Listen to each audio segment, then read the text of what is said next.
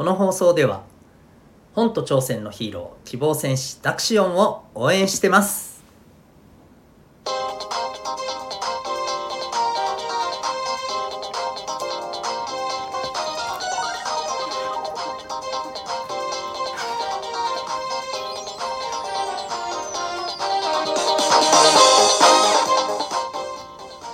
小中高生の皆さん日々行動してますか？あなたの才能と思いを唯一無二の能力へ親子キャリア教育コーチのデトさんでございます。小中高生の今と未来を応援するラジオ君 the next。今日はですね、えー、やっぱり上手くなりたいよねというテーマでお送りしていきたいと思います。はいえー、っとですねもう皆さんもご存知の方が多いと思うんですけれども先日ですね、えー、19日か、うん、ちょうどあれですね。僕が、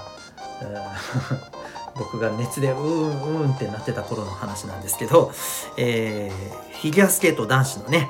えー、もう誰もが知ってるスーパースターの羽生結弦さんがですね、えー、競技会からまあ引退すると。ね、えー、いうことを記者会見で発表されました。とは言っても、あのー、いわゆるオリンピックとかね、あの世界選手権とかね、全日本選手権とか、いわゆる得点をつけて競うフィギュアスケートの競技会の方には選手としてはもう出ませんっていうことであってフィギュアスケート自体をやめるわけではなくてねこの辺あのフィギュアスケートをよく見てる人はもうあのよくねご存知だと思うんですけどあのあまり見てない人のためにちょっとお話しするとえっとこのフィギュアスケートはこのオリンピックとかこういった競技ですよね。得点をね競う技とかあの美しさとかね、えー、スケートのこの表現の仕方とかね、まあ、いろんな要素でねこの得点を競ったりするんですけれどもこの得点を競う競技会から引退した後はですね大体プロのフィギュアスケーターとしていわゆるあのショーつまり、えー、見せる、うん、もう純粋に見て楽しんでいただくお客さんにね、うん、そのためのあのショーとしての、えー、プロのフィギュアスケーターとして、えー、活躍していくと。そっちの方で、えー、中心に活動していきますよというね、はい、そういうふうなあの まあ流れがあの基本的なんですね。で、えー、羽生結弦選手も、まあ、そのようにねこれからはその見せる方のねショーの方でのフィギュアスケートのまあプロとして、うん、これからはそっちの方で、えー、活動をしていきますということだったんですけれども、うん、私は正直フィギュアスケートあのなんだで長年ずっと基本的には見ていましてあのそれこそ、はい、羽生結弦選手がね、えー、有名になるもっと前から見てます。そう。本当に。だからこそ羽生結弦選手が出てきた時ってすごいなって思いましたしそして彼がね2回2大会オリンピック連続でね金メダル取った時ってまあこういう選手が日本の男子でこれから出てくることってもうないんじゃないかな。凄まじいなって思いながら見ていたんですけれどねところが嬉しいことにというか、まあ、この羽生結弦選手の後にねあの宇野昌磨選手とかね鍵山優真選手とかあのすごい選手が次から次へとね出てきてますんでまあいい意味でねあのそれは、えなんかこう ちょっと心配そんな心配はないのかなっていうね感じがあります。はい、でまあそれはともかくとしてあの今日お話ししたいのはですね、えー、羽生結弦選手がこの記者会見の場とか、まあ、その後のインタビューなのかな？僕は後でいろんな記事を読んでいてそこでね発見したことだったんですけど、えっと、羽生結弦選手って、えー、ついあの引退する前のですね、えー、オリンピック北京オリンピックですね、うん。えー、そこでは誰もね挑戦したことがない4回転半のジャンプクワッドアクセルっていうんですけどこれにね挑戦して、まあ、残念ながらね綺麗に決めることはあのできなかったんですがただ、えーと、失敗したという形ではあれ、えー、一応公式的には初めてこれをね、えー、こういう大きな公式の大会で、えー、果敢に挑んだんだよっていう、まあ、記録はねあのついていますけれども、まあ、そういうあの大きなチャレンジを最後の最後までね、えー、見せてて、うん、まあそういうあの本当にねチャレンジングなね人なんですよね。うん。まあ、それがねやっぱりいろんな人からやっぱりこうフィギュア、えー、スケート選手としてだけじゃなくてね一応この人すごいの国民栄誉賞っていう賞を取ってますからね国民栄誉賞ってなかなか取れないんですよ。そんなねあの賞まで取ってますからこの人は、うん。まあ、そのぐらいね日本国民からね本当に愛された、えー、一人のスポーツ選手だったと言えるんじゃないかと思うんですけどちょっとびっくりしたのがですねこの競技から引退してもこの4回転半挑戦し続けるんだそうです。はい、でこれ今聞いてる人は「で?」って思ったかもしれませんがあの普通ですねジャンプでどんどん難しいものを挑んでいくってこれとってもねあの困難なことなんですよ。なぜかっていうとやっぱり人間って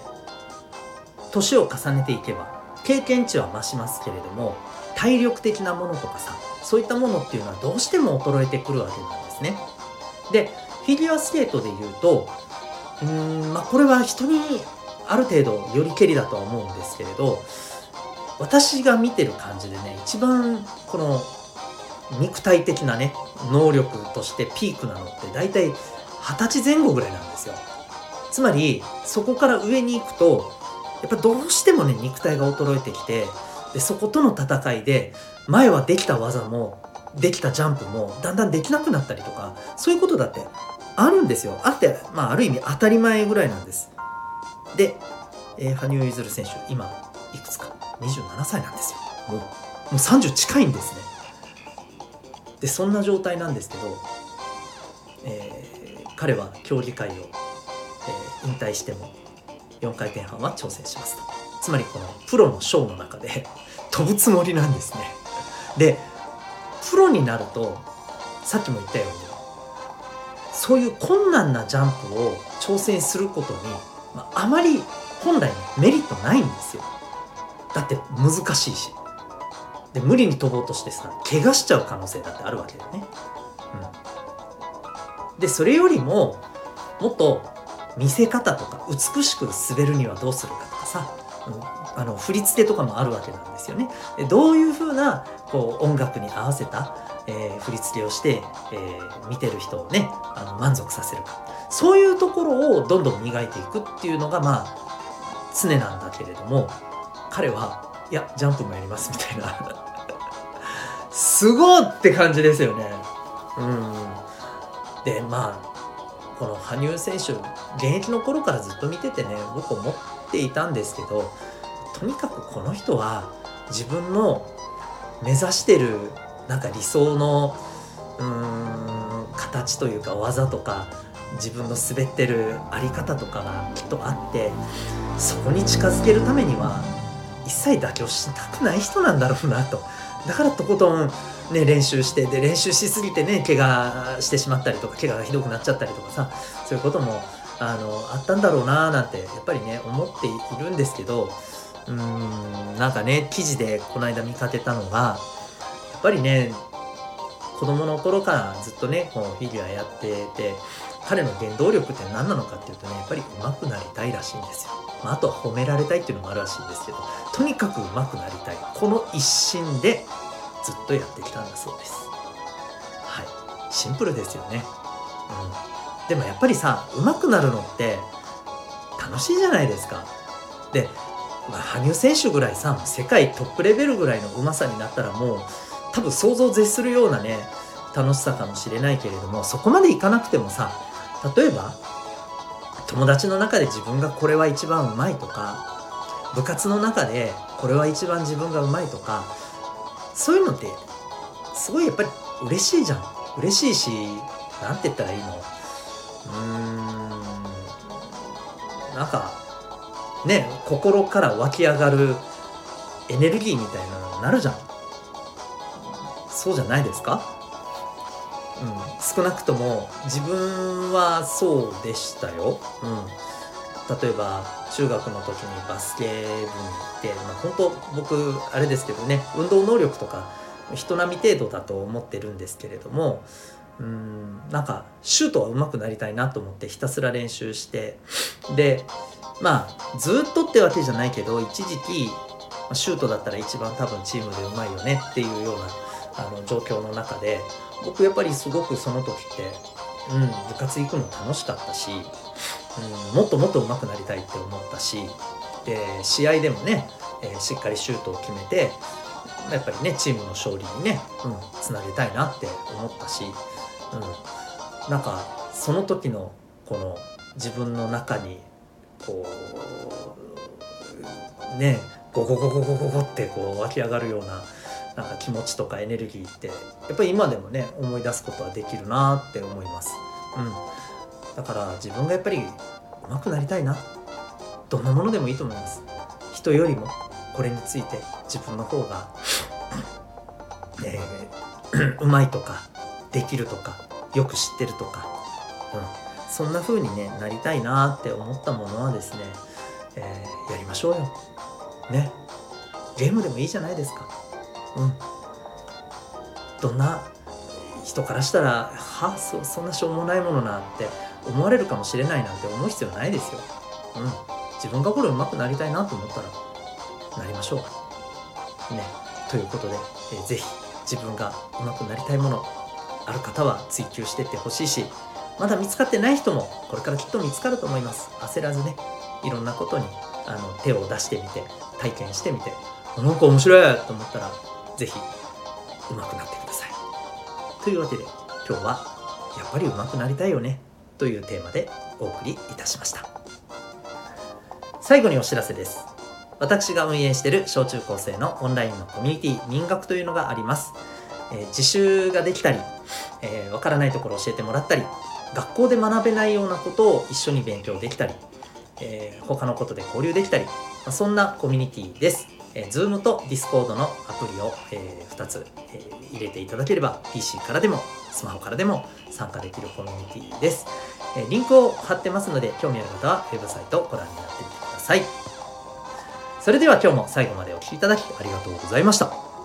あなたは今日どんな行動を起こしますか？それではまた明日、学び大きい一日を